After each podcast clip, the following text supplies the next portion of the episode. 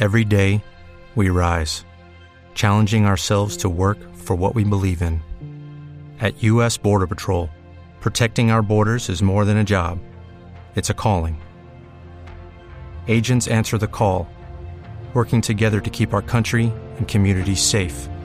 If you are ready for a new mission, join U.S. Border Patrol and go beyond. Learn more at cbp.gov/careers.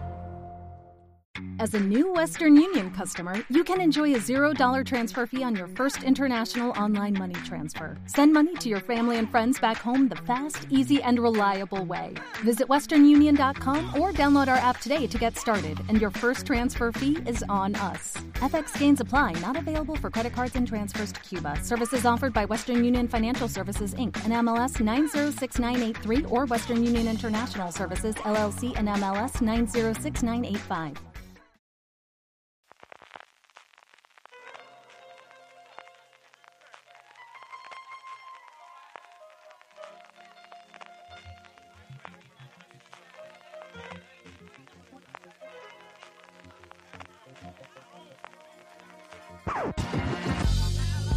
take you down.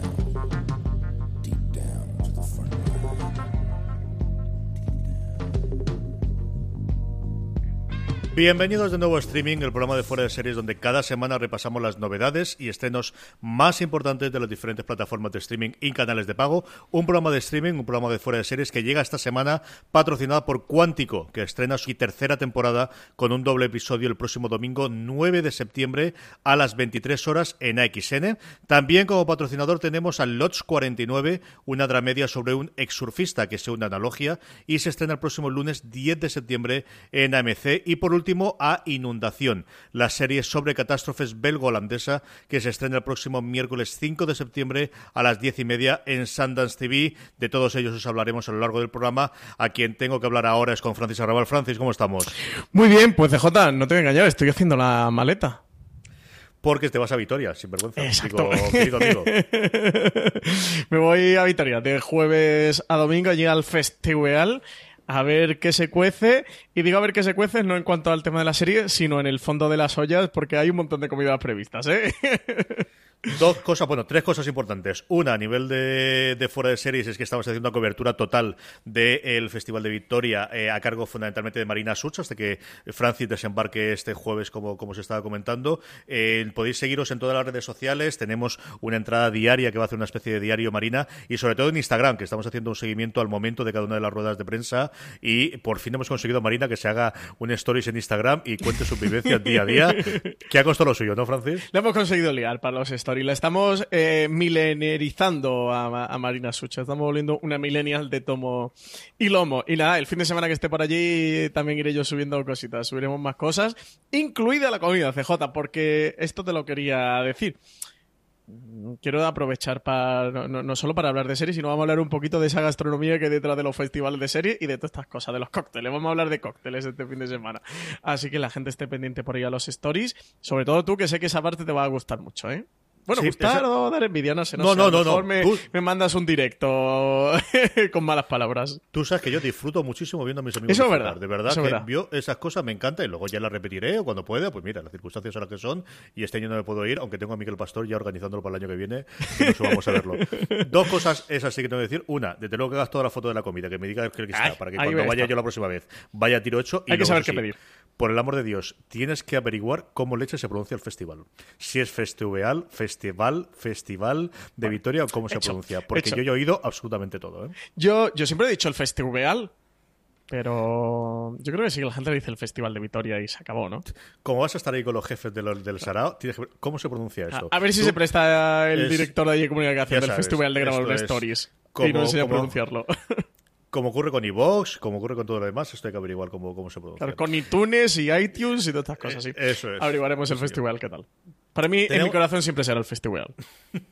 tenemos un programa muy cargadito, tenemos un programa con un montón de noticias de cada una de las cadenas de streaming. Tenemos, como siempre, nuestro Power Rankings, las series más vistas por nuestra audiencia durante la semana pasada, para tener un listado, bueno, pues de por dónde están yendo los oyentes y los lectores y, de fuera de series. Y por último, como siempre, terminamos con las preguntas de todos vosotros que nos hacéis llegar en esa misma encuesta que os pedimos para que nos eh, digáis qué series estáis viendo.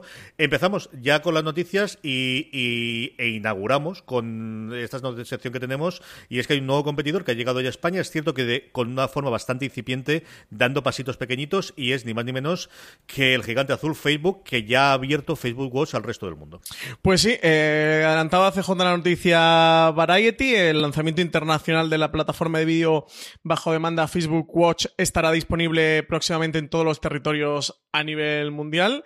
Dicen que el principal objetivo de la plataforma, que está durante un año en prueba en Estados Unidos, es convertir la experiencia de ver contenido audiovisual en una actividad más social, aprovechando la facilidad que tiene el comentar y el compartir contenidos dentro de, de, Facebook.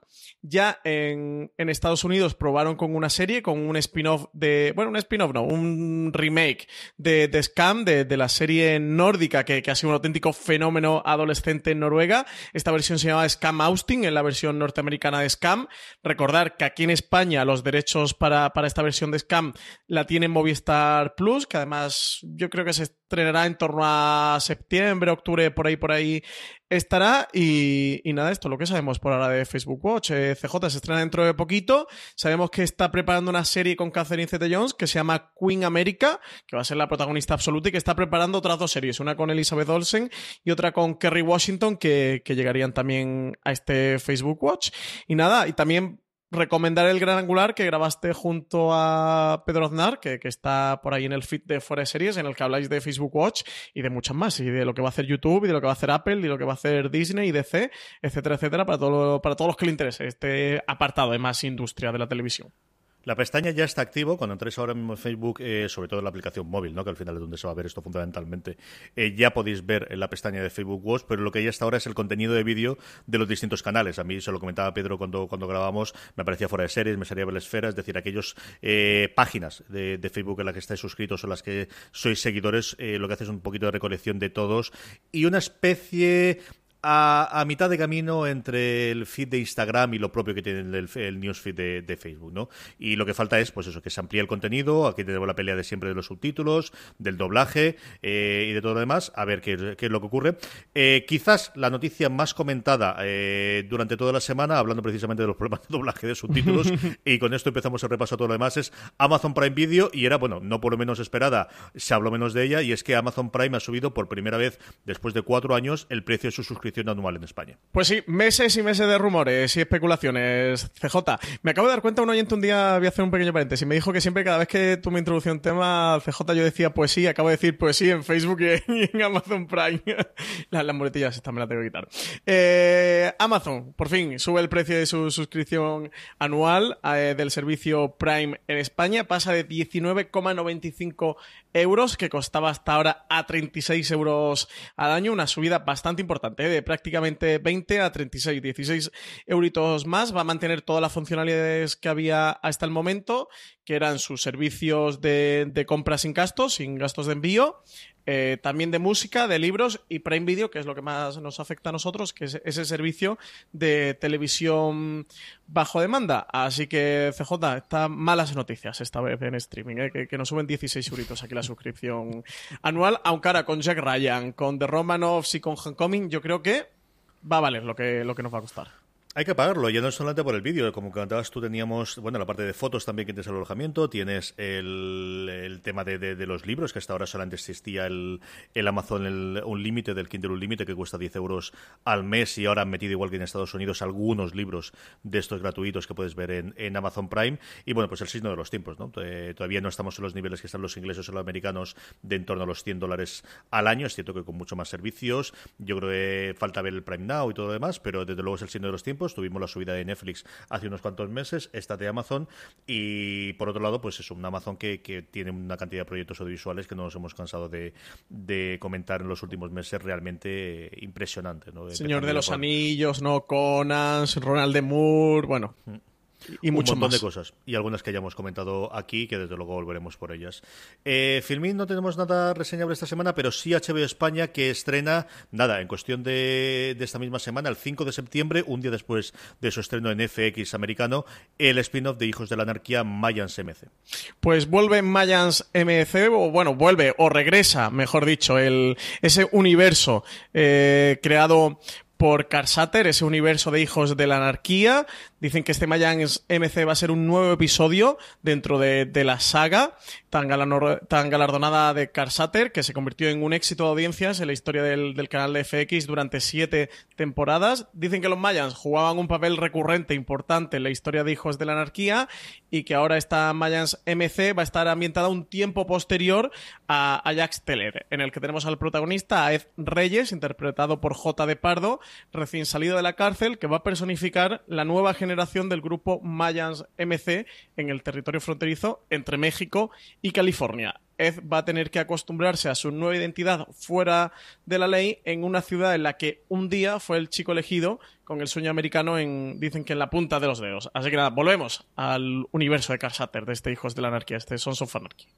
Sí, Sater, eh, bueno, pues al final es el que le hizo millonario y el que también le hizo millonario mucha gente dentro de FX. Es una serie que no solamente tuvo muy buenas críticas hasta la segunda, quizá la tercera temporada, y luego ya eh, pues la cosa fue complicándose especialmente de crítica, pero nunca lo fue de, de, audiencia. Tuvo una audiencia brutal, ha tenido la mejor audiencia, yo creo, de toda la historia de todas las series de FX y estaban locos por ver esa especialmente después del problema que tuvo con aquel verdugo bastardo, que fue un absoluto y total desastre, que fue la siguiente serie que hizo Carl Satter.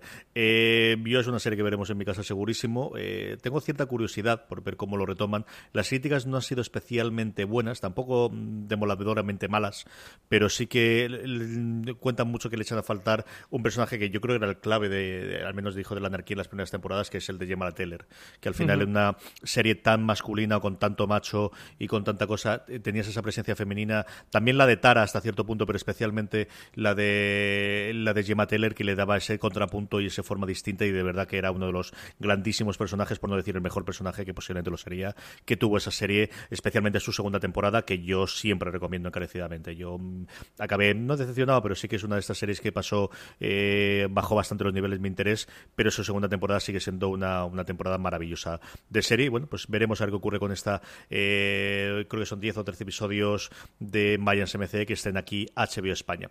Vamos con Movistar, Francis. Eh, lo primero que tenemos es un estreno, o mejor dicho, segundo estreno, porque ya se ha preestrenado la serie de Jim Carrey, eh, Kidding, llega realmente el 9 de septiembre a Movistar Plus. Llega el 9 de septiembre, pero como, como ya adelantabas, CJ, el primer episodio de este Kidding, esta serie creada eh, por Michel Gondry, el director de la película Olvídate de mí, película que ya protagonizaba Jim Carrey, al igual que, que esta serie, está disponible ya en, en, la plataforma de abajo de manda de Movistar, así que ya podéis ver este primer episodio hasta, hasta el momento. Eh, Showtime ya lo preestrenó, así que Movistar también lo ha puesto aquí disponible para todos, para todos sus clientes en España. ¿Qué es esta Kidding? Pues es una, dicen, una agridulce comedia dramática en la que Jim Carrey interpreta al peculiar Jeff, más conocido por su seudónimo Mr. Pickles. Es el dueño multimillonario de su propia marca personal y todo un icono de la televisión infantil. Dicen que Mr. Pickle es un símbolo de bondad y esperanza para las impresionables mentes de los niños norteamericanos, pero detrás de ese halo de sabiduría se va a esconder un tipo bastante inestable y sobre todo infeliz. Dicen que la historia de un hombre demasiado bueno, a punto de perder la cabeza en un mundo que es demasiado cruel para él. Así que renovamos pareja creativa entre Michelle Gondry y Jim Carrey después de, aquel Olvídate de mí, de aquella película de, del 2004, con esta nueva serie, con esta Kidding, como decíamos, de Showtime en Estados Unidos y que aquí en España se puede ver a través de Movistar Plus.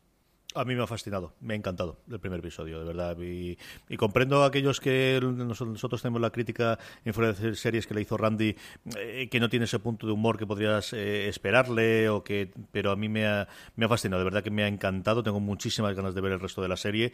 Creo que el casting es sencillamente espectacular, qué bien hecho está, las historias paralelas que tienen. Y, y Carrey, como hacía años, por no decir décadas, que no lo veía. no Creo que es la persona absolutamente idónea después de lo que ha pasado por su carrera para, para interpretar a este este eh, personaje tan curioso y tan, tan especial como es Mr. Pickles. De verdad que es de las novedades, es una serie que cuando hicimos nosotros el top 10 con, con eh, Álvaro Nieva la tenía ahí, y al final se quedó fuera y, se ha convertido en una de las cosas que tengo más ganas de ver. De verdad, tengo muchísimas, muchísimas ganas de ver por dónde llegan el resto de esta primera temporada de este Kidding, que me ha gustado muchísimo.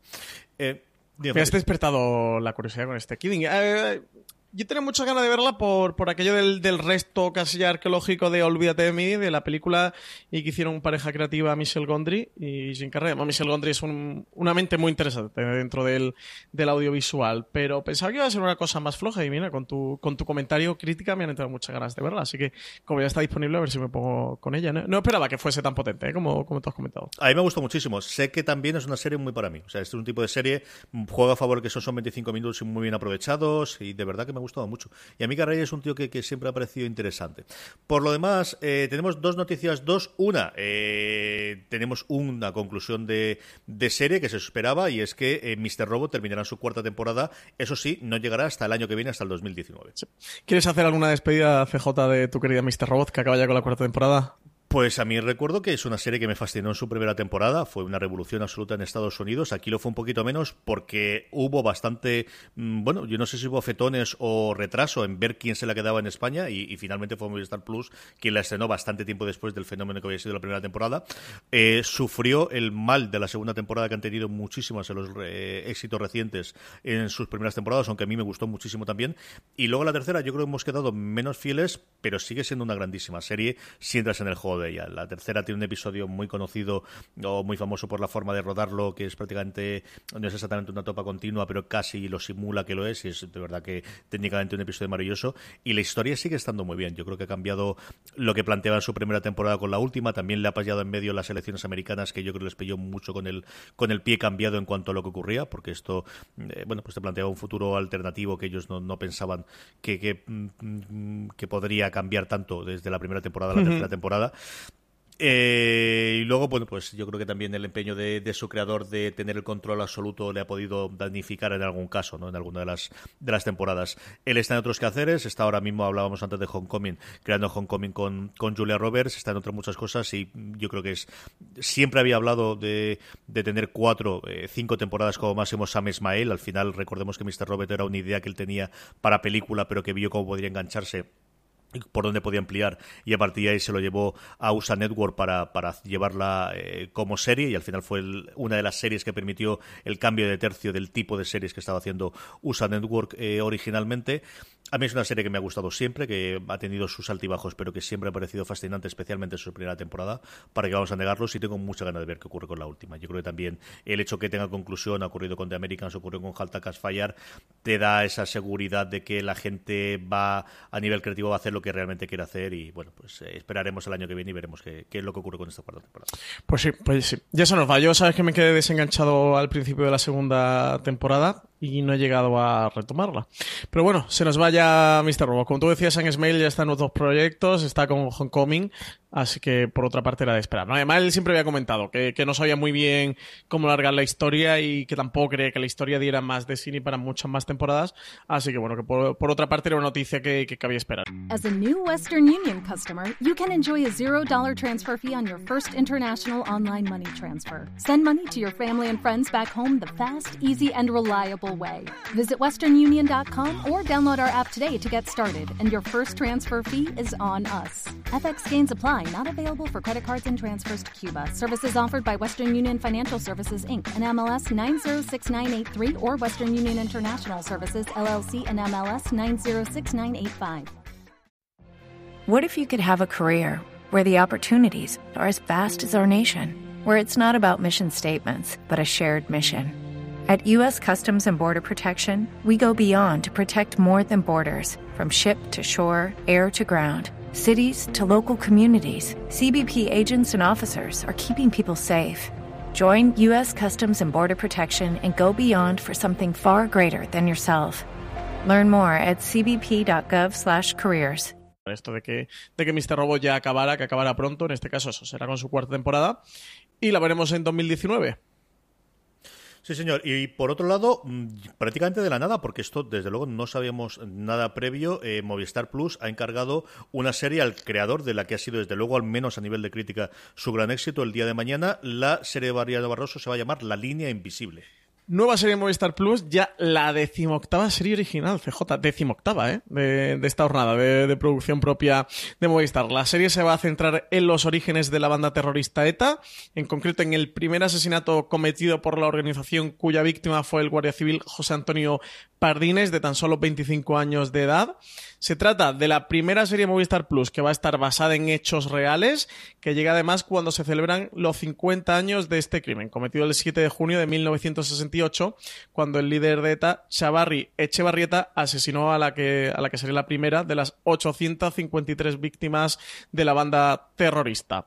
Eh, pocas horas después, el terrorista fue abatido por la Guardia Civil, convirtiéndose así además en el primer etarra en matar cruzando esa línea invisible a la que hace referencia el título y también el primero en morir. Mariano Barroso va a ser el encargado de la realización después del éxito que ha supuesto el día de mañana. Yo creo que CJ casi que podemos decir o podemos afirmar que ha sido el mayor éxito de Movistar Plus, más allá de los números que tengan dentro de Movistar, pero creo que a nivel de prensa, eh, lo daría por hecho. A nivel de conversación también de, los espectadores, ha podido ser el, mayor éxito, la que ha cosechado mayor éxito de, crítica y de público, al menos en comentarios. Y bueno, como curiosidad, eh, coincide temática con la que va a ser la primera serie de producción propia de HBO España, que también va a tomar la banda terrorista ETA como su como el eje de, la narración. Esta serie que está preparando Hitor Gabilondo y que adapta la novela de Fernando Aramburu, Patria. Sí, que, además Hitor Gabilondo sale en el fotogramas de este mes que va a estar hablando sobre ella con su tío Iñaki Gabilondo, que yo me he enterado gracias a la noticia que había en fotogramas, en Ávila, juraría que era, dentro de un par de semanas. No sé si rescato la noticia la pongo en las notas a ver si me acuerdo, porque era escribí un artículo contando por qué quería contar la historia de Patria en, en, una columna y aparece la misma noticia cuando van a estar hablando sobre ella. Vamos con el gigante rojo, vamos con Netflix. Netflix tenemos un hasta cuatro estrenos el próximo 7 de septiembre. Pues empezamos con Iron Fist, con la segunda temporada ya de nuestro Danny Rand, de nuestro puño de hierro, que, vuelve a la serie, segunda temporada. CJ también tenemos tercera temporada de Las Chicas del Cable, que vuelve este 7 de, de septiembre, el que tenemos a Lidia Ángeles, Marga, Carlota y Sara, que dicen que regresan más fuertes y unidas que nunca. Tras un grave accidente durante la boda de Lidia, la vida de las chicas del cable darán un nuevo vuelco y tendrán que luchar sin contemplaciones por aquello lo que más creen. Dice que sin buscarlo se encontrarán inmersas en situaciones de peligro, de venganzas ocultas, secretos inconfesables, de sentimientos encontrados, etcétera, etcétera. Dice, pero que cada una de ellas va a vivir el inicio de la nueva década con el apoyo incondicional de sus amigas. Así que nada, nueva temporada de Chicas del Cable. También tenemos 7 de septiembre un auténtico desembarco en Netflix. Segunda temporada para Típico y tercera temporada para El Tirador. Eh, junto con esto tenemos ya el primer tráiler de la siguiente serie, hablábamos hace un segundo de la chica del que hablaba Francis, la siguiente serie española de estrenas en Netflix, que está confirmada desde hace mucho tiempo. Por fin hemos podido ver el primer teaser trailer en cuanto al formato, sobre más teaser por en cuanto al contenido, Élite, que se va a estrenar el 5 de octubre. Sí, la, mayor noticia, además de, este pequeñito teaser que, invito a todos que veáis en fuera series.com, es que la serie se va a estrenar el 5 de octubre. Es la segunda serie de Netflix en España, tras las chicas del cable. Esta élite dicen que, no aspira a ser una, una skins a la española. Dicen que aunque pueda parecer lo que trata sobre un grupo de estudiantes del mejor colegio del país, de las Encinas, donde entre esa jetse, esa, esa élite, van, van a tener que ser aceptados tres estudiantes de clase baja después de que un instituto acabe en ruina. Dicen que su llegada va a consternar a todos los chicos ricos y que va a acabar en un asesinato del que no se conoce el culpable. Esto tiene mucha pinta Riverdale, ¿eh? CJ, no sé, no sé a ti qué te parece. Mucha, mucha, mucha, mucha. Y mucha gente guapa, ¿eh? O sea, hombre, el teaser tenemos gente guapa, pero vamos, hasta decir basta, ¿eh? Sí. Hombre, está detrás el creador de física y química, eh, Carlos Montero, y el co-creador de Los Protegidos, que era Darío Madrona, eh, que son los subrunners de, de esta nueva producción. Y tenemos como protagonistas a María Pedraza, Miguel Herrán, que ya lo pudimos ver en La Casa de Papel, y Jaime Llorenta. Así que sí, mucha gente guapa para esta élite, para esta nueva serie de Netflix en España. Dos noticias más rápidas de Netflix que tenemos. Una, la primera de ellas es que siguen eh, aumentando la nómina de creadores que fichan exclusiva por eh, Netflix. Alex Hirsch, el creador de Gravity Falls, que como os digo, se une al elenco de creadores de Netflix. Pues nuevo creador, eh, ya tenemos a Ryan Murphy, Shonda Rhimes, Alex Pina eh, o también Mark Millar con, el acuerdo con Miller World. Bueno, pues ahora tenemos a este Alex Hirsch. Como adelantaba, CJ es el creador de Gravity Falls, de aquella serie de animación de Disney que tanto éxito eh, ha tenido Hirsch, que apenas tiene 34 años recién cumplidos, ha, tenido un ascenso meteórico después de, de, la creación de este Gravity Falls, que como comentaba, que tanto nos ha deslumbrado. Dicen que Hirsch se, mm, se va a encargar de diversos proyectos dentro de la plataforma y que va a realizar tanto nuevas series como películas. Así que nada, estaremos atentos a, todo lo que nos trae este Alex Hirsch dentro de Netflix.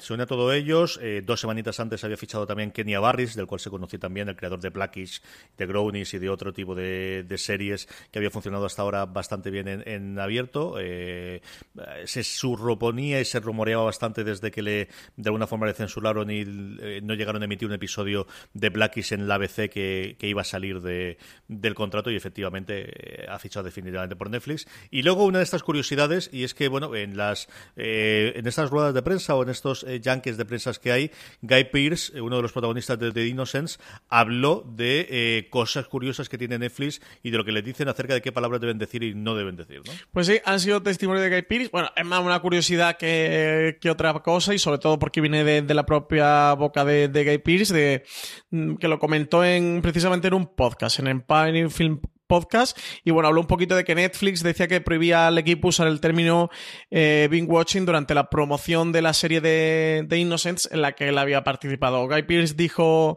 eh, literalmente, no creo que a Netflix le guste el término binge watching. Dice, cuando hicimos la promoción de The Innocence en Estados Unidos, fuimos muy, o fuimos estrictamente instruidos de antemano para no hablar sobre el, el binge watching. Y bueno, pues se ha levantado bastante bastante polvareda alrededor porque quizás Netflix ha sido quien más ha popularizado el, el término y bueno, era de resaltar, ¿no? Que, precisamente ellos parecía que ahora no estaban muy cómodos con que, con que este término se asociara a, a su marca. Aquí en España le, a este binge watching que creo que, que, bueno, en cierta medida se ha instaurado, pero sobre todo le llamamos maratón, eh, y ven que en Estados Unidos se asocia más con la palabra atracón y sobre todo también con, con borrachera, ¿no? Con grandes ingestas de alcohol o con atracones de alcohol. Y bueno, parece ser que esto podía puede estar no gustando Netflix. No sé yo estos tiros por dónde van, pero bueno, desde luego es una curiosidad. No sé tú qué especulaciones o teorías conspiranoicas tienes no, alrededor de ellos. esta prohibición. Es decir, al final es la corrección de lo políticamente correcto y lo hemos visto un montón, bueno, y más recientemente con,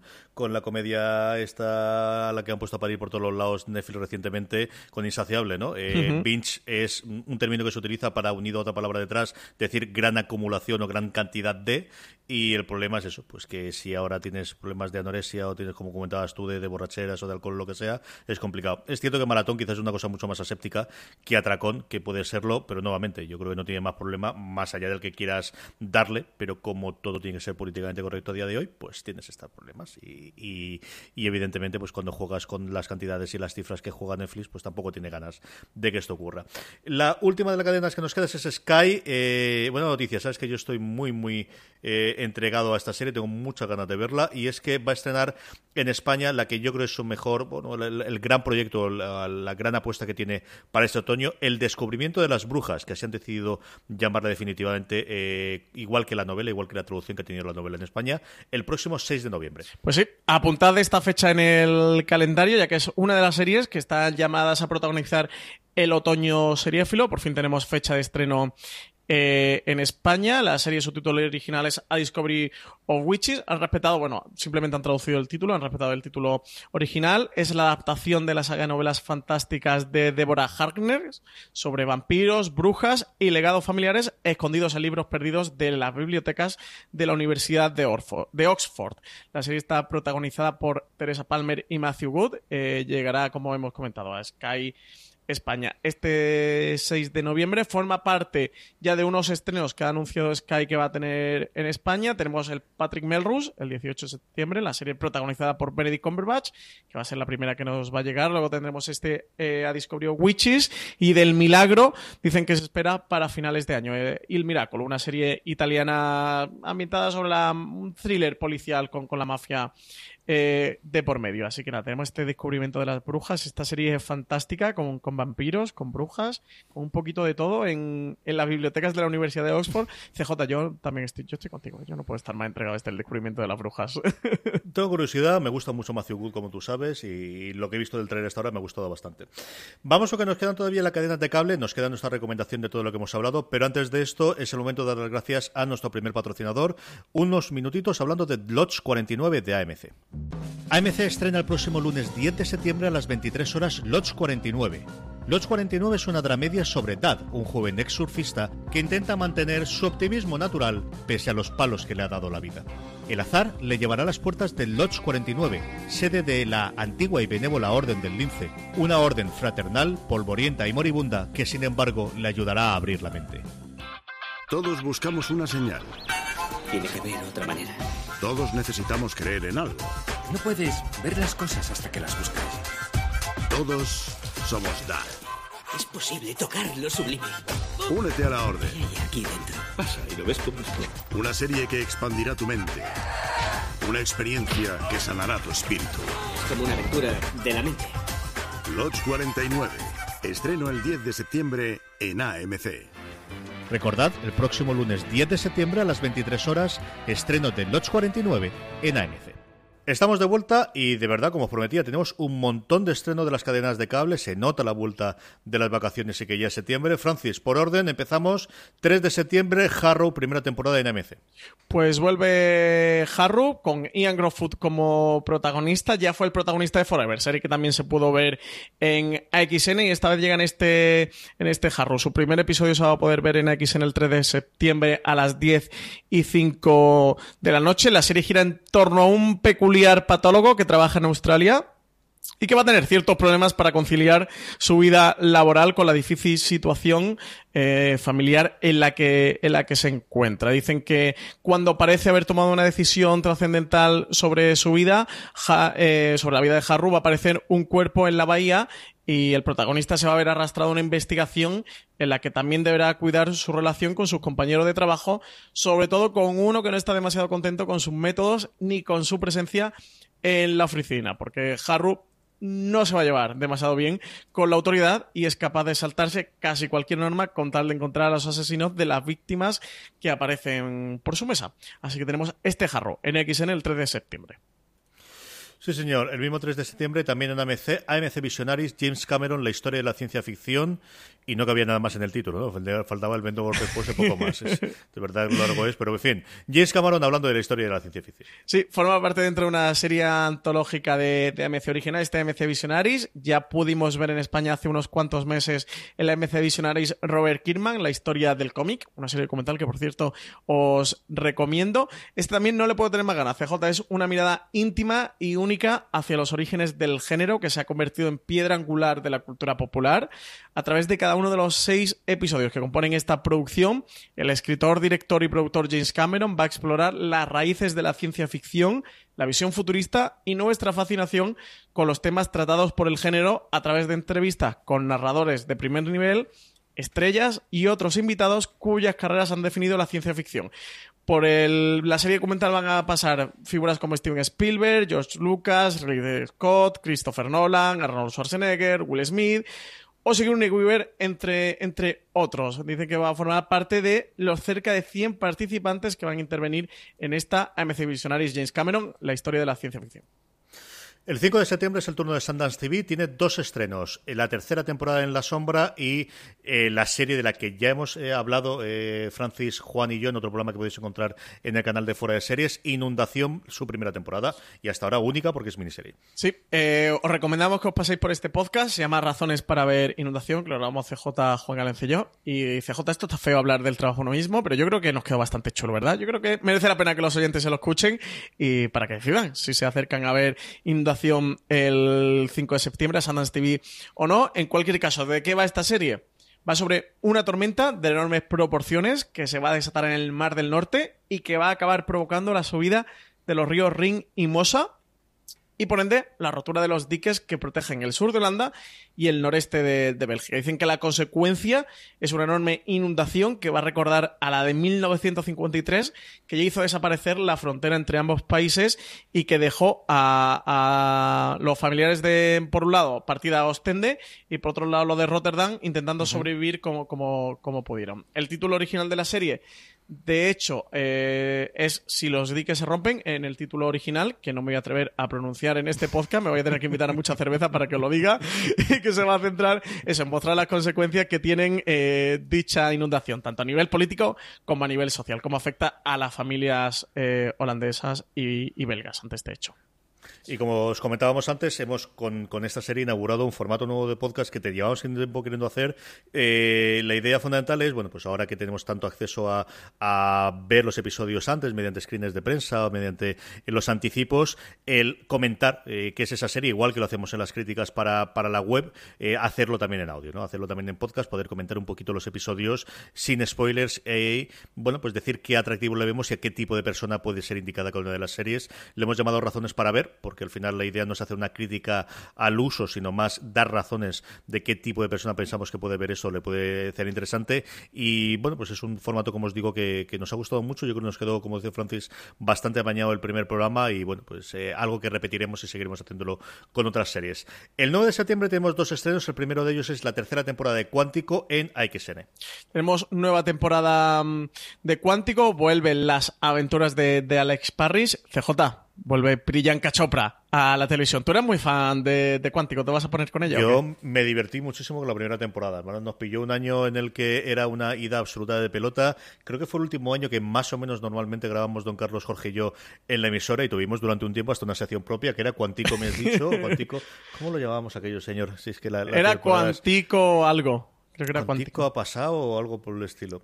Pero en fin, eh, la verdad es que nos, nos, divertíamos. La segunda no llega a ver nada y esta sí parece ser que, bueno, olvídate de lo anterior y vamos a hacer un caso nuevo, vamos a hacer una Exacto. cosa distinta en la tercera por las imágenes que hemos podido ver de prensa. Igual por, por, por recordar viejos tiempos cuando éramos jóvenes y prometíamos y todo era más feliz, me acerco a verla. No no. En este caso, esta tercera temporada, tenemos a Alex Parrish, que lleva tres años viviendo en Italia, alejada del FBI, que la pobre ha sufrido mucho aquí dentro de, de, de la institución, y, y, de la peligrosa misión antiterrorista con la que empezó Cuántico. Sin embargo, no va a poder estar alejada de la acción durante demasiado tiempo. Uno de sus antiguos compañeros, Ryan, acude a ella para que le ayude a atrapar a una escurridiza traficante de armas conocida como la viuda. Y por supuesto, el trabajo se va a volver enseguida una cuestión muy personal. Así va a arrancar la última temporada de esta serie, que lanzó al estrellato a Priyanka Chopra fuera de la India, donde, donde ya era un nombre muy conocido y actualmente, bueno, pues se ha convertido en una estrella internacional. Los nuevos episodios se van a estrenar este domingo 9 de septiembre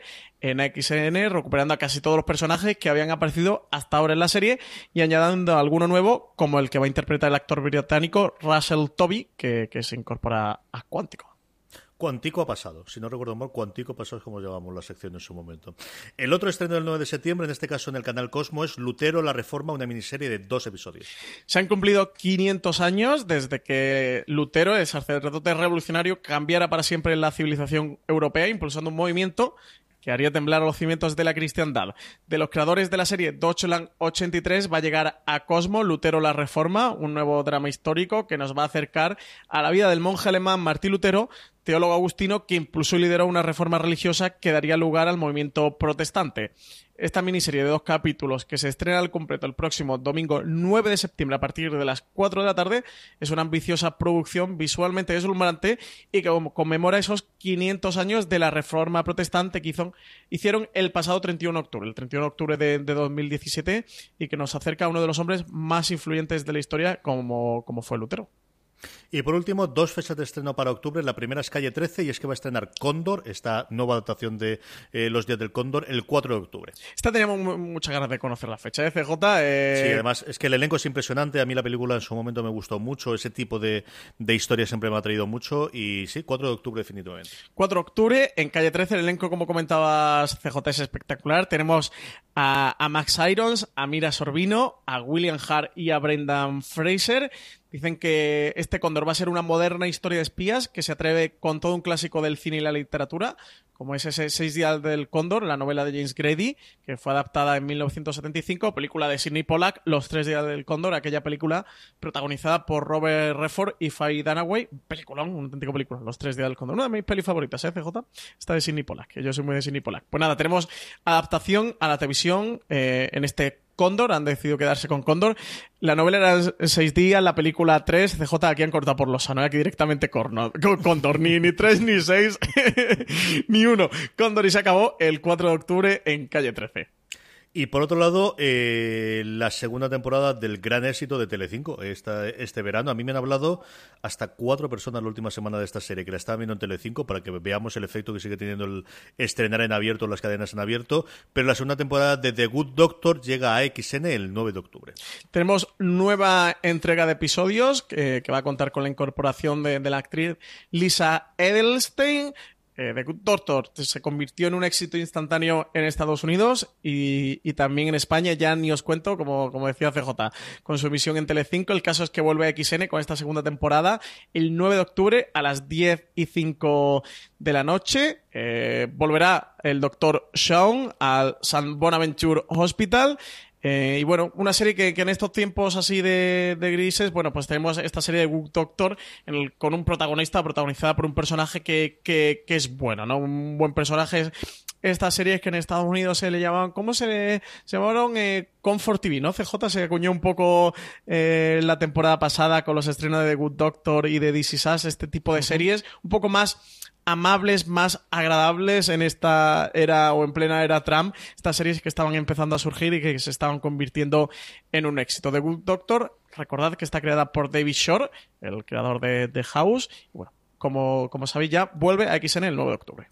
Sí, desde luego lo que es impepinable es que Freddy Highmore está sencillamente espectacular. Es alguien para seguirle muy de cerca la carrera. Ya hablaron muy bien de él y, funcionó muy bien en Bates Motel, que es lo que más de alguna forma le puso en el mapa. Y este, como decía Francis, ha sido el gran éxito en Estados Unidos. Es el gran éxito que hemos tenido en Estados Unidos en abierto después de DC Sass y antes de que llegase el huracán Rosan, que ahí es otra movida totalmente diferente. Y aquí, de verdad, que ha sido un exitazo. Lo fue llevar por XN y ha sido una locura de audiencia ahora en abierto para Telecinco. De todo esto, ¿qué recomendamos, Francis?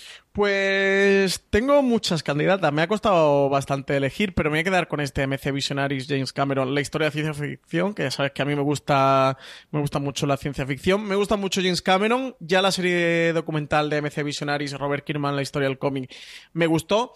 Habrá que ver por dónde va a tirar esta de la ciencia ficción. La del cómic era muy accesible, muy para todos los públicos. Es decir, si eres mmm, del mundo del cómic, ya no te voy a decir experto, pero si estás dentro de ese mundo no te descubren grandes cosas, pero sí tiene eh, lo que algunos documentales alcanzan de, hacerte incluso entretenido hasta conocimientos que tú ya posees, desde luego muy accesible, muy para todos los públicos y bueno, contarte esa historia que, tanto te gusta. Espero un poco que, esta historia de la ciencia ficción eh, vaya por ahí, imagino eso, que no nos van a descubrir grandes cosas o bueno, te pueden contar anécdotas que desconocieras o historias concretas que desconocieras, pero a grande modo no aporta mucho nuevo, pero sí que se agradece que te lo cuenten. Además estuve bicheando estos seis episodios y bueno, pues van a dedicar uno a a las historias de viajes espaciales, otra la historia de los, de los extraterrestres, etcétera, etcétera. Todos lo que son, bueno, pues los grandes puntos de, la historia de ciencia ficción y le tengo muchas ganas, CJ. Me ha sorprendido. ¿Esta no la has cogido porque ya la había cogido yo o porque tienes otras que te molen más? Tengo curiosidad. Es cierto que, a ver, yo creo que la serie, igual que le ocurre de Kirman, y como comentabas tú, la gran ventaja que tiene es que tiene el nombre de una persona a la que no le van a decir que no para hacer la entrevista, ¿no? Algo parecido ocurría con un documental, ahora se me el nombre de, de, música que lo hacía el antiguo eh, manager de los Beatles, y claro, tenía a todo el mundo para poder hacerlo, y es la gran aportación que puede tener esto por encima de un libro que te narre las, las historias. Luego también, como te he visto que lo habías cogido, digo, bueno, pues cogeremos otra cosa. Así que es una serie que voy a ver, eso sí, indudablemente, y posiblemente eh, conforme se emita y semana tras semana. Yo, de todas las que hay, como os he comentado antes cuando hemos hablado de ella, Kidding me parece una maravilla de serie lo que he visto hasta ahora y es desde luego una serie que tengo muchísimas ganas de ver. Y luego, eh, no lo voy a negar, yo pensaba que era imposible que volviesen a engañarme de esta forma, pero los sinvergüenzas de Netflix al menos lo están intentando, al menos hasta que lea las críticas que le salgan, la segunda temporada de, de Puño de Hierro. Eh, han hecho toda una campaña de marketing diciendo olvidaros de la primera, que hemos aprendido de los errores. Por la cuenta que os trae. Y es brutal, brutal brutal, el, el mecanismo de vídeos continuos, menos en Netflix España, más en Netflix Internacional, de los combates hemos contratado a un tío nuevo, la historia hemos contratado a un tío nuevo, el este tenemos a una persona nueva. Olvidados de todo lo que ha ocurrido, el puño sí, nos hemos acordado que tiene un puño y que va a pegar con él. La batalla, sabemos cuáles son sus trajes originales y vamos a ponérselo. Y al menos, como digo, a falta de ver las críticas, que desde luego no voy a acercarme a ver ningún episodio hasta que vemos las críticas, al menos el gusanillo, que ya digo yo después de ver la primera temporada, digo, esto no me vuelve a enganchar nunca más, pues los sinvergüenzas lo han conseguido. Y desde luego, esa como curiosidad y como recantación total y absoluta, si no vais a acercaros, además es menos de media hora el primer episodio, acercaros y verse vuestra serie. Yo comprendo que aquellos que vayáis buscando una comedia jijijaja pensando que está Jim Carrey, no, no es eso. Aquellos que penséis, bueno, voy a buscar un drama duro, eh, es una historia de personajes que tienes que encajar con ella y con un tonos de humor por momentos y una cosas entretenidas. A mí me ha gustado muchísimo, pero comprendo que no sea una serie para todo el mundo, pero al menos al primer episodio acercaros a él. en Iron Fist, CJ le ha falta decir, no hemos cambiado a Finn Jones porque por contrato no podía, pero si no, os lo hubiéramos cambiado también. No os preocupéis y volver. Yo con lo de los trajes clásicos del cómic, hay una foto que, se han encargado de distribuir muy bien, que yo no te voy a negar que me ha devuelto también la ilusión de, de ponerme con este Iron Fist, del que no pasé del segundo episodio de la primera temporada. Y a lo mejor esta segunda, oye, el primero creo que me lo voy a ver. Bien hiciste. Eh, vamos con nuestro Power Ranking. Seguiremos después con las preguntas de los oyentes, pero antes de eso, damos la gracia a nuestro segundo patrocinador, Inundación. Esta semana, Fuera de Series está patrocinado por Inundación. Sundance TV estrena el próximo miércoles 5 de septiembre a las 22.30 horas Inundación, una serie de catástrofes en la que un enorme diluvio generará el caos entre la población de Bélgica y Holanda. ¿Qué pasaría si una tormenta consiguiera superar todas las defensas costeras? Ocho siglos de lucha llegan a su fin. ¿Por qué seguimos insistiendo en vivir bajo el nivel del mar? El mar del norte se revela. ¿Cómo puede ser? ¿Por qué se hizo el plan Delta? Y los Países Bajos se hunden. Prepárate para lo peor, porque esta vez, tras la tormenta, no llega la calma.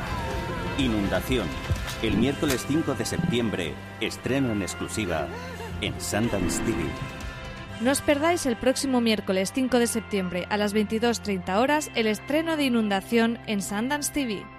Estamos de vuelta, estamos con nuestro Poker Rankings, estamos con las 10 series más vistas por nuestra audiencia según la encuesta que vosotros mismos rellenáis todas las semanas en Fuera de Series. Sabéis que la forma eh, más sencilla para que no se os olvide rellenar la encuesta es uniros a nuestro grupo de Telegram, telegram.me barra Fuera de Series, un grupo donde más de 700 personas diariamente hablan de series de televisión y ahí es donde colgamos todas las semanas la encuesta para que la complementéis con las series que estáis viendo y también nos hagáis las preguntas con las que terminamos siempre streaming de fuera de series. Francis, en el puesto número 10, vuelve a entrar eh, con el estreno de su tercera temporada, Preacher, que como sabéis se puede ver en HBO España. Y en el noveno puesto cae siete posiciones en el Power Ranking de esta semana, La Casa de las Flores, la serie en la que mexicana que tenemos por ahí a Paco León, que, levantó bastante revuelo, pero pero ha terminado cayendo siete posiciones. A partir de aquí hasta el puesto 5 tenemos cuatro entradas nuevas con respecto a la semana anterior. Además tenemos de todo, desde series que han estado mucho tiempo en nuestra lista a series recién llegadas. Una que estuvo y que desapareció y que se nota que esta final de agosto, primero de septiembre se ha aprovechado, ha aprovechado la gente para reencontrarla. Es The Americans que se puede ver en Fox Life y en Sky y que vuelve a nuestro puesto número 8. Yo lo de Americans alguien me lo tiene que explicar. ¿eh? Esto que, que hace todo el día, entrando y saliendo, con la de tiempo que hace que se acabó y que, que siga entrando, alguien me... Esto hay que analizarlo. ¿Lo FJ? Todo se sale de lo normal. Eh, séptima posición para Ataque los Titanes, que se puede ver en MTMAT. Es un, un servicio bajo demanda de, de Telecinco. Estrenaron ahí la nueva temporada, creo que es la tercera, ¿no? De la temporada 3 de Ataque a los Titanes. Un, como os comentaba, un servicio bajo demanda de Mediaset y, y entrar en nuestro Power Ranking. La tercera está ahí, las dos primeras están seguro en Netflix y no sabré decirte ahora de cabeza si están también en Amazon y es una pasada de anime, una absoluta y total pasada. Eh, yo he intentado verlo con tranquilidad dos o tres veces, pero siempre tengo las chiquillas populando y ya os digo yo que estos no son dibujos para ver con los críos, ¿eh? en absoluto. Está muy muy bien, a mí me gusta, lo que he visto de, ella hasta ahora, me gusta muchísimo. La otra entrada, una serie que en su momento estuvo y que desapareció durante mucho tiempo y que yo creo que ha sido este verano y con el estreno de su nueva temporada cuando ha entrado en el sexto puesto Close en HBO España. Y el quinto, otra serie de HBO España, The Handmaid's Tale, que, que entra de nuevo en nuestro Power Ranking. Salió y vuelve a entrar. Se nota que el verano es para, para recuperar el, cuento de la criada, después del exitazo y también con el éxito que ha tenido en su estreno en Antena 3. Hablábamos antes del estreno de, de The Good Doctor en Telecinco, lo bien que había funcionado, pues igual con la primera temporada cuando se estrenó en Antena 3. Justo, bordando el, post, el, el podio, se queda en el cuarto puesto Pose de HBO España. Y entra por fin en el podio nuestro Power Ranking Better Call Saul, que, que, está ya en su cuarta temporada, este spin-off de Breaking Bad sobre el abogado favorito de, de Walter White, sobre Saul Goodman. Eh, la podéis ver en Movistar Plus. Bueno, no podéis, debéis de verla en Movistar Plus porque la serie está fantástica. Ha vuelto genial en la cuarta temporada y para todos los fans de Breaking Bad, ya sí que esta que, que os va a encantar, ¿eh? porque se está metiendo lleno en el universo. La mayor subida de la semana se queda en el puesto número 2, la serie nueva de Matt Groening, la primera serie desde Futurama. Podéis escuchar el review que eh, comandó eh, Francis Arrabal la semana pasada en nuestro canal de podcast. Desencanto, que como os digo, se queda en el puesto número 2. Tienen que dar una oportunidad de Desencanto, ¿eh? que ya sabes que a mí los dos primeros episodios no me gustaron nada y luego me enganché bastante la serie. Recomiendo a la gente que, que le dé una oportunidad si ha visto también los dos primeros o el primero y no le ha agradado demasiado.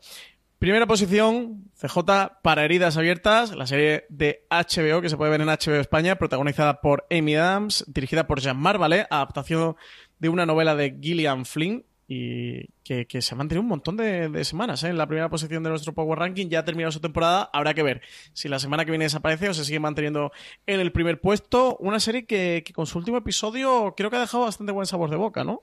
Sí, de su último, yo creo en los últimos tres, tres cuatro, dependiendo de cómo lo veas, especialmente el del episodio de la fiesta, que es el antepenúltimo o cuatro, o el, cuarto por la cola, si no recuerdo mal. Ahora, ahora de, cabeza no me sabré decírtelo. Eh, yo creo que ahí coge muchísimo la ritmo la serie en adelante, que el final se va a seguir hablando bastante tiempo de él. Y entre otros los que han hablado de él, somos Marina y un servidor, que hemos hecho un review que esta semana tendréis disponible en el canal de Fuera de Series, además de tener un montón de artículos, tanto de Marina como de Valentina, hablando sobre la serie en fuera de series.com. Con esto terminamos nuestro Power Rankings, con esto terminamos el eh, repaso a las 10 series más vistas por todos vosotros. Como os decía antes, telegram.m barra fuera de series, de esa forma os aseguráis que votaréis seguro porque os avisaremos y si no entráis en fuera de series.com y lo veis. Vamos con las preguntas de los oyentes, vamos con las preguntas que nos habéis realizado también en ese formulario, pero antes es el momento de dar las gracias a nuestro último patrocinador, Cuántico. Esta semana fuera de series está patrocinado por Cuántico. El próximo domingo 9 de septiembre a las 23.25 horas, AXN estrena con doble episodio la tercera temporada de Cuántico. Ya han pasado tres años desde que la agente Alex Parrish salvase a su país. Ahora vive tranquila en Italia pero la paz se acaba cuando recibe la llamada de Ryan. Su excompañero le pide ayuda para rescatar a Shelby, rehén de un traficante de armas internacional conocido como The Widow. La paz, la armonía y el buen hacer son claves para un buen vino. Respeta el equilibrio natural o conocerás su mala uva. Cuántico, nueva temporada. El domingo 9 a las 11 y 25 de la noche. Estreno en doble episodio en AXN. Ya sabéis, el próximo domingo 9 de septiembre a las 23.25 horas, AXN estrena con un doble episodio la tercera temporada de Cuántico. Estamos de vuelta, eh, Francis. Empezamos las preguntas con Andrés Sanz, que nos pregunta: ¿contabilizáis en el Power Rankings las series que no se pueden ver en España? Pues no, Andrés, no las, eh, no las contabilizamos porque este programa es streaming en el que hablamos de series que, se pueden ver en las plataformas de video bajo demanda o los canales de, cable, los canales de pago españoles, así que solo hablamos de, de esas series, las series que no, que no se pueden ver a través de esos canales, no las tratamos, así que no, no las contabilizamos en el Power Ranking para mucho dolor de Francis, que no puede hablar de Mr. Mercedes, así está el pobrecito todavía. todavía, aquí ando, aquí ando, con ganas de votar a Mr. Mercedes. Y bueno, hay algunas que desgraciadamente o no llegan, cada vez menos, pero no llegan o terminan mucho en llegar. Mira tu casa el rock, todo lo que nos está tardando en llegar, que ya sabemos que la va a tener Movistar, pero no se deciden a, decir la fecha de estreno. El 11 de septiembre es la presentación gorda de la temporada de Movistar. Yo imagino que ahí sí que, que dirán cuándo se estrena que entiendo ya que será para, para octubre, o sea, bueno, a lo mejor para finales de septiembre, pero, pero no, solo hablamos de, series que se pueden ver legalmente en España. Más preguntas, Francis. Pues teníamos a Hark, que nos pregunta CJ qué posibilidades hay de poder ver todas las temporadas de Crimen en el Paraíso en alguna plataforma online como Netflix o Amazon. Dice que en Movistar Plus está la serie, pero solo ponen capítulos sueltos de la última temporada.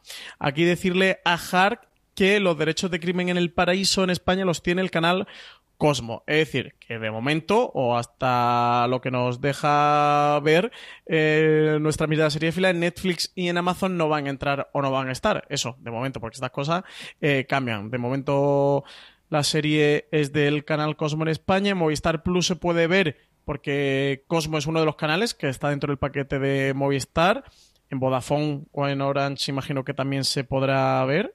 Eh, y no hay capítulos sueltos de la última temporada. Está la última temporada completa, eh, que, me he metido en Movistar para revisarlo. Eh, de momento llevan, creo que hay ocho episodios. Están los del 1 al 8 en Movistar Plus. Así que si te gusta Crimen del Paraíso, ahora mismo está emitiendo su séptima temporada, pues vértela por ahí, a través de Movistar o a través de, de, cualquier otro operador que tenga una plataforma bajo demanda y que tenga Cosmo dentro de sus canales.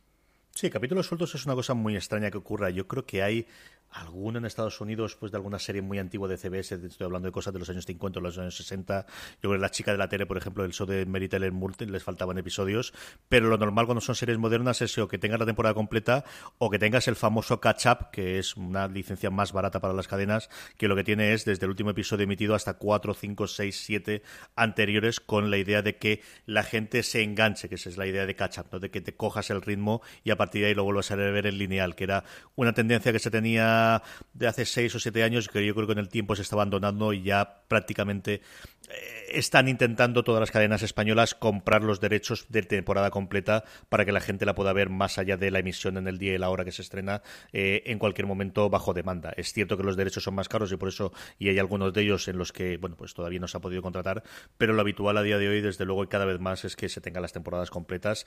Eso sí, no las temporadas anteriores porque nuevamente es otro tipo de derechos y suma y sigue. Esto tenemos que dedicarle un gran angular con, con alguien que se dedique a hacer todo esto y hablarlo con tranquilidad. Eso enganchamos a alguien de las cadenas y yo creo que alguien se prestaría a que un gran angular.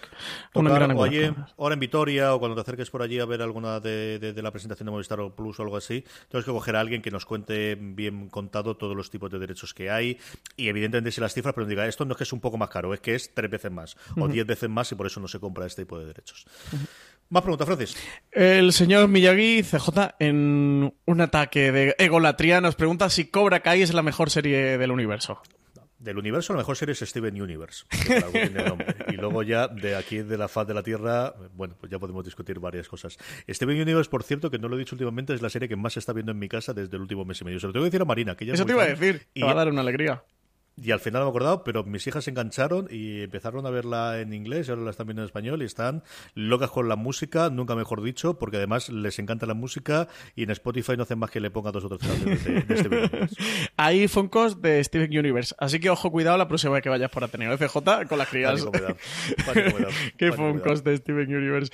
Eh, Cobra Kai, hombre, la mejor serie del universo creo que es pasarse. De este verano creo que ha sido una serie muy chula para poder ver durante el verano. Aquí Jorge Navas, eh, el hermano de, de CJ eh, y auténtico histórico de fuera de series, se ha enganchado, pero a nivel que el día que lo vi por Madrid llevaba la camiseta de Cobra Kai y todo el tío.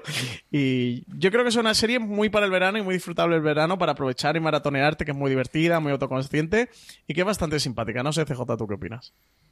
Sí, sí, sí. Es una serie. Eh, ¿Cuándo lo comentamos tú y yo? Yo no sé si fue un con, con Álvaro Nieva cuando hablé yo de esto, o posteriormente en otro con, con, Marina, no me acuerdo cuándo fue, o en el top, que es una serie que es mejor de lo que tenía necesidad de ser. O sea, es una serie que se iba a ver por el efecto nostalgia, pero que esa delgada línea entre la nostalgia, la parodia, el homenaje y lo demás, lo consigue mm, de verdad con, con, un acierto tremendo. Y ha sorprendido a todo el mundo, ¿eh? Ha sorprendido y al final ha colocado a, a, YouTube Premium en el mapa, que tenía series previas, que han tenido series posteriores Impulso es una serie que está muy bien, pero que no tiene la popularidad que desde luego ha conseguido Cobra Kai, aprovechando bueno, pues el éxito y el, nombre y el, legado de, de, Karate Kid, la primera, ¿eh? porque el resto de las películas para ellos como si no existiesen. También tengamos eh, Más preguntas. Daniel Ruiz nos decía que hasta qué punto cambiarían nuestros hábitos seriéfilos si no escribiéramos o hiciéramos los programas. Que dice que si empezaríamos tantas series, si por otra parte acabaríamos más. Dice que viendo nuestro TV Time,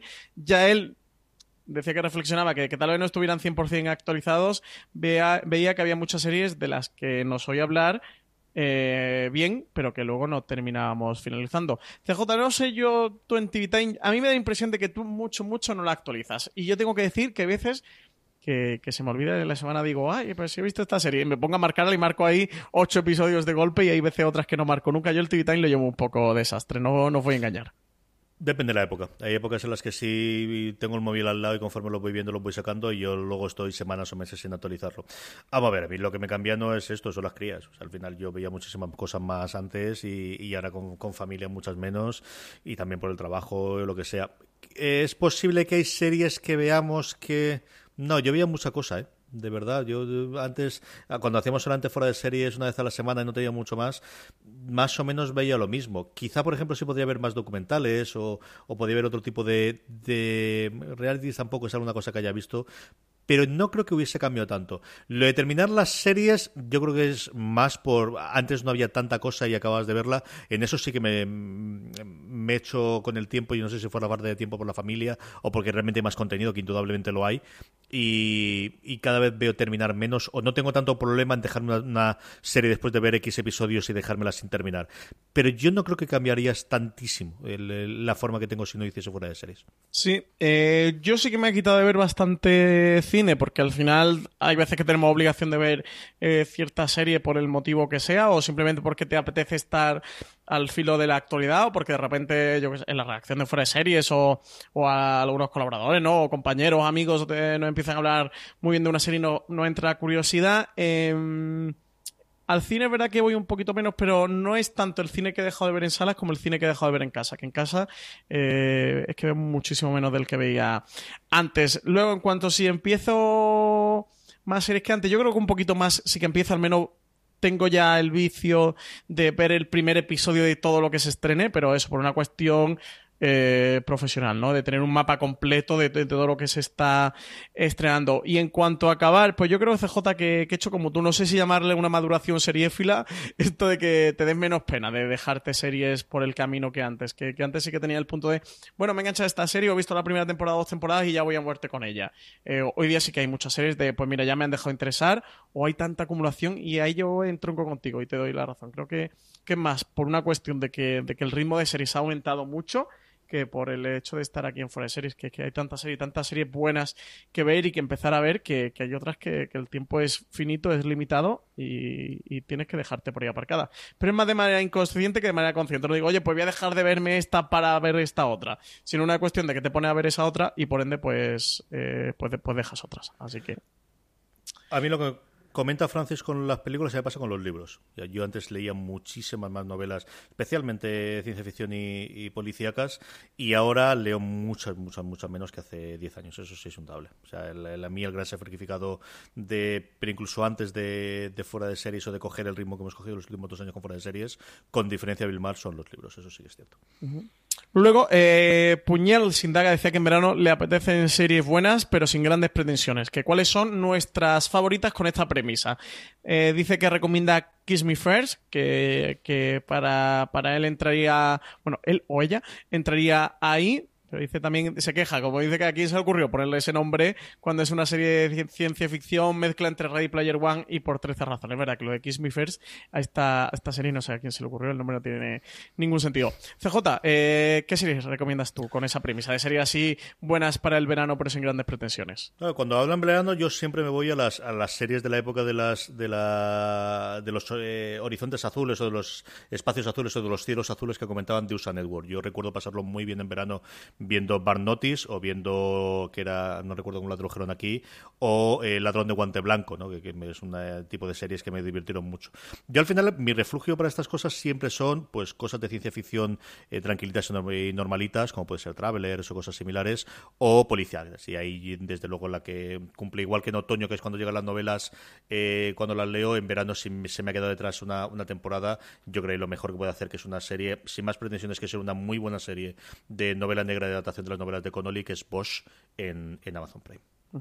Yo recomendaría, por recomendar eh, cositas que se han estrenado hace poco o que se están estrenando en estas fechas, precisamente Cobra Kai, que hemos hablado antes de ella, creo que una serie magnífica para el verano. Además, si tienes YouTube Premium, te la puedes bajar en la aplicación de, YouTube y la puedes ver eh, bajo demanda sin necesidad de conexión a Internet. Y creo que es ideal, ideal, ideal. Es serie veraniega eh, por excelencia creo que Glow, que se emitió la segunda temporada al principio de este verano, es otra de esas que es perfecta, que es una serie que tiene su parte de drama y, y es muy coral, con muchos personajes muy diferentes, cada uno con sus problemas y sus preocupaciones, pero por otro lado una serie que es bastante light y, y divertida, con grandes dosis de comedia que puede cumplir a perfección esa etiqueta de serie de verano.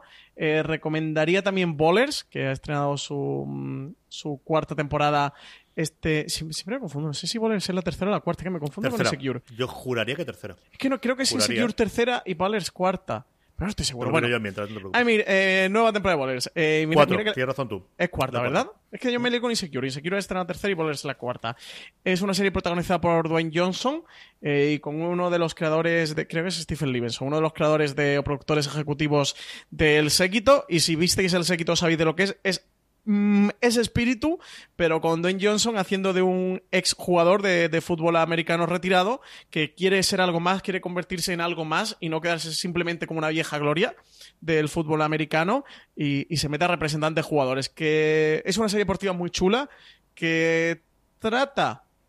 mm, diría que con mucha fineza el mundo del fútbol americano, ese inside baseball del fútbol americano, pero que a su vez es muy divertida eh, y, retratar ese mundo del- de, los managers tan disparatados y tan locos y de, de esos jugadores tan desalmados que hay por ahí por la vida, que son tipos con veintitantos años, con muchísimo gana- de dinero y ganas de pasárselo eh, bien. Yo creo que esas tres series podrían ser una buena recomendación y series así de verano y son han sido algunas de mis series de, de este verano. Así series sin muchas pretensiones, pero que te dan algo más y que a su vez son divertidas y son ligeras. Va, Josita Francis. Eh, aquí, eh, un usuario con, para mí, nombre impronunciable. Creo que es I, I3 Uterfish. No sé si. I, I Butterfish, o o qué es lo que quiere decir esto. Dice que sería interesante eh, que recomendáramos y habláramos, CJ, también de documentales de los que te dejan con la boca abierta y nos manda saludos. ¿Qué, qué documental recomendarías a ti? eh, recomendarías esto, de estos de así boquiabiertos? Lo pesado que te pusiste tú con Wild Country. Como para Hombre, no por supuesto, ahora. iba a ser mi recomendación. Ver. Soy muerte el león. No tenía ninguna género de duda. Sí, yo creo que documentales, hablamos muchas veces, Francis y yo, con Marina Sus también y con el resto de la redacción, de otros ámbitos, otras eh, parcelas de, de tipo de series que queremos cubrir más en, en fuera de series y documentales. Yo creo que junto con anime, animación y alguna cosita más, son de los que siempre recomendamos ahí. Y además porque se están haciendo cosas muy chulas, ¿no? Ahí, si no pasa nada, algún tipo de documental que vamos a empezar a hacer bastante cobertura en cuestión de una o dos semanas, al menos eh, inicialmente en la web, y ahora se podemos hacer también en algo en audio, pero es una de esas cosas. Cuando hay un fenómeno, pues como fue Making a Murderer, por ejemplo, en su momento Ujú. hace un par de, de, de inviernos, o como ha sido este año, desde luego, Wild Wild Country, es cuando hablamos, pero se está estrenando mucha serie documental de temáticas muy diferentes, muy interesantes, y el género de True Crime eh, de por sí, bueno, pues tenemos aquí, como comentaba, bueno, Francisco lo comentará ahora, eh, y luego eh, tenemos el caso Asunta que llegará dentro de nada a Netflix, que yo creo que se hablará bastante aquí en España. Sí, yo, vaya, yo sin duda recomendar Wild Wild Country, que la podéis ver en, en Netflix, y no os digo nada más que que tenéis que verla sí o sí, sí o sí, sí o sí, y va a ser mi único argumento para no contaros nada ni destriparos nada. Y, y CJ, es que eh, no sé, de- hay algunos documentales de cine que sí que, que me han dejado así la boca abierta y me he quedado pasmado, pero no, no sé, a lo mejor eh, Citizen Four fue de los últimos, el del caso Snowden, que me dejó así como muy chocado, muy impactado, pero es que lo de Wild Country es una experiencia de unas 7-8 horas, porque son 6 episodios de entre hora y 5, hora y cuarto, creo que algunos se Son van a la hora y larguitos, 20, son bastante larguitos, de, de engancharte y además el auténtico de otro episodio, otro episodio, otro episodio de maratón de necesito saber de esta historia y dónde acaba, porque va doblando la apuesta, no es un, un all-in constante episodio tras episodio. Y Muerte en León yo creo que hay que verlo. El problema de Muerte en León, que se estrenó en Movistar Plus en su día, es que hoy día no está en Movistar Plus y que yo sepa no está en ninguna plataforma. Así que eh, legalmente no se puede ver, no sé si vendieron DVDs o por Amazon o algo se puede encontrar.